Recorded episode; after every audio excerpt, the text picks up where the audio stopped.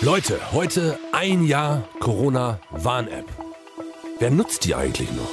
Deutschlandfunk Nova. Kurz und heute mit Till Hase.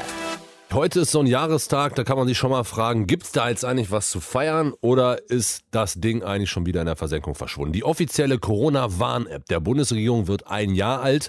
Damals bei der Vorstellung hat der Gesundheitsminister Jens Spahn die so beworben. Wir sind aktuell Stand heute mit den Infektionszahlen in einer guten Lage, aber wir wollen uns diese Lage ja auch erhalten, das Erreichte sichern.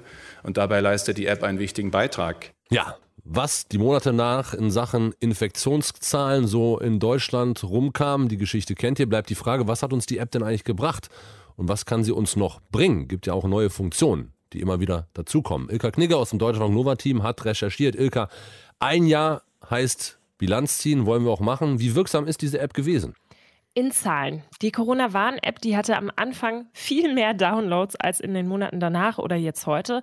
Bis September letztes Jahr, also so um die zweieinhalb Monate nach dem Start, hat es in Deutschland 18 Millionen Downloads gegeben. Und danach ist die Kurve ziemlich abgeflacht. Stand jetzt hat es etwa 28 Millionen Downloads gegeben.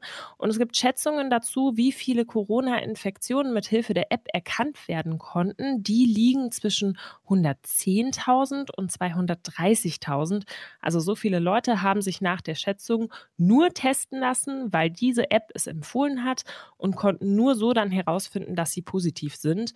Bundesregierung und RKI, die sehen darin die Bestätigung, dass die App die Infektionsketten unterbrechen kann. Aber was bedeuten die Zahlen für die Bilanz? Also die Downloadzahlen, die du da gerade genannt hast, klingen ja nicht so pralle. Mein ganz persönlicher ja. Eindruck, die App wird auch kaum noch genutzt so ist ehrlich gesagt auch mein persönlicher Eindruck. Dieser Anfangshype, der hat irgendwie überhaupt nicht angehalten.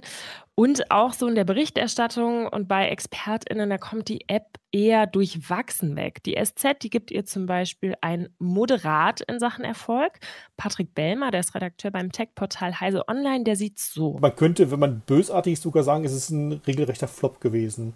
Man muss mal schauen, wir hatten, ähm, seitdem die App verfügbar ist, ungefähr 3,5 Millionen Neuinfektionen.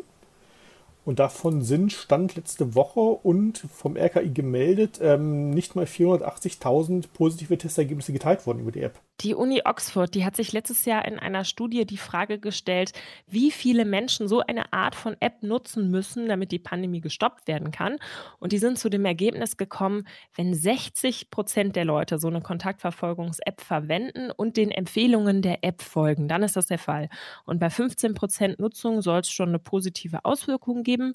Diese 15 Prozent, die hätten wir erreicht, wenn denn dann wirklich auch alle, die diese App haben, sie auch nutzen.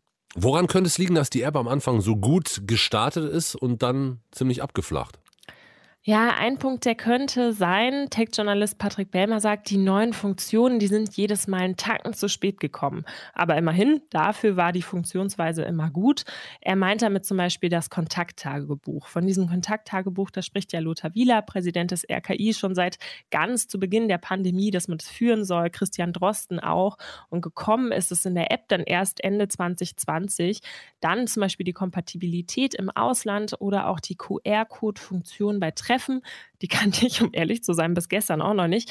Da können GastgeberInnen einen QR-Code generieren, den Gäste scannen können und bei einer Infektion werden dann alle Personen bei diesem Treffen informiert, ganz egal, welchen Abstand sie zur infizierten Person gehalten haben.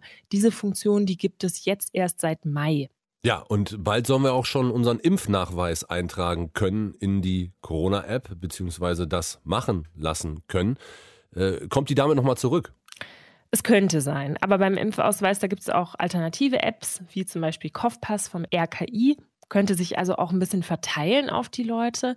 Eine Umfrage von Bitkom, das ist ein Digitalverband, sagt jedenfalls, dass das Vertrauen in die Corona-Warn-App steigt und jetzt mehr Leute ihr positives Ergebnis dort teilen würden als früher.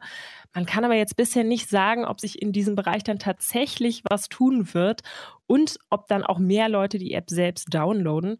Was man aber sagen kann, ist, da muss jetzt mit dieser neuen Funktion nachgebessert werden. Patrick Bellmer ist ein Fehler aufgefallen. Man kann ja die Impfung dort eintragen lassen. Und es ist binnen Sekunden möglich, dass man nach der zweiten Impfdosis ähm, diesen 14-Tage-Rhythmus, den man ja eigentlich noch braucht, überspringen kann. Da also ein Fehler, der die Anzeige verfälschen kann, nicht den QR-Code, aber es muss ja trotzdem behoben werden. Insgesamt die App zu nutzen, gerade wenn man jetzt im Sommer wegfährt oder so, tut, würde ich sagen, nicht weh und könnte immer noch was bringen. Ein Jahr Corona-Warn-App. Ilka Knigge aus dem Deutschlandfunk Nova-Team hat Bilanz gezogen. Deutschlandfunk Nova. Kurz und heute.